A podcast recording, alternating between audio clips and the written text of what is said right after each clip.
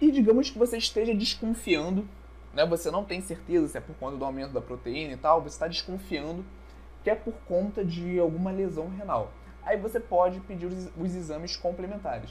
Normalmente se fala muito da creatinina, né? Se associa muito, se associa muito ureia e creatinina com função renal, esses dois marcadores. Só que a creatinina, olha que interessante, ela também pode ser alterada pela dieta, principalmente pela suplementação de creatina.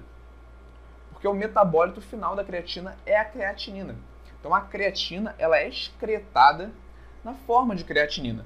Se você tem uma suplementação de creatina, obviamente você vai ter uma maior excreção de creatinina. Então, nesse caso, também pode ser um viés, que foi o que aconteceu comigo. Eu também fazia o uso da creatina nesse momento. Então, na verdade, eu sempre fiz o uso da creatina, né? Pelo menos enquanto eu fiz o, esses exames. Então, pode ser um pode ser uma alteração relacionada à suplementação da creatina. Ou seja, também não é o melhor marcador para você avaliar a função renal do seu paciente. Tudo bem? Aí, Guru, então o que, que eu faço? Você pode solicitar exames mais específicos para a função renal, como por exemplo a cistatina C. Você pode pedir a taxa de filtração glomerular, são esses que estão na tela agora.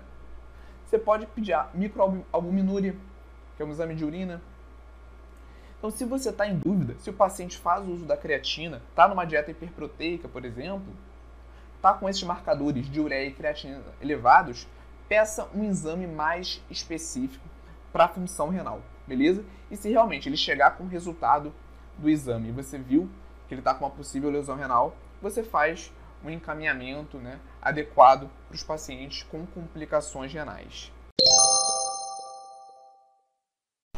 E aí, Nutri, gostou desse corte? Então não deixe de se cadastrar para receber as nossas aulas completas e gratuitas no YouTube. O link está na descrição desse episódio.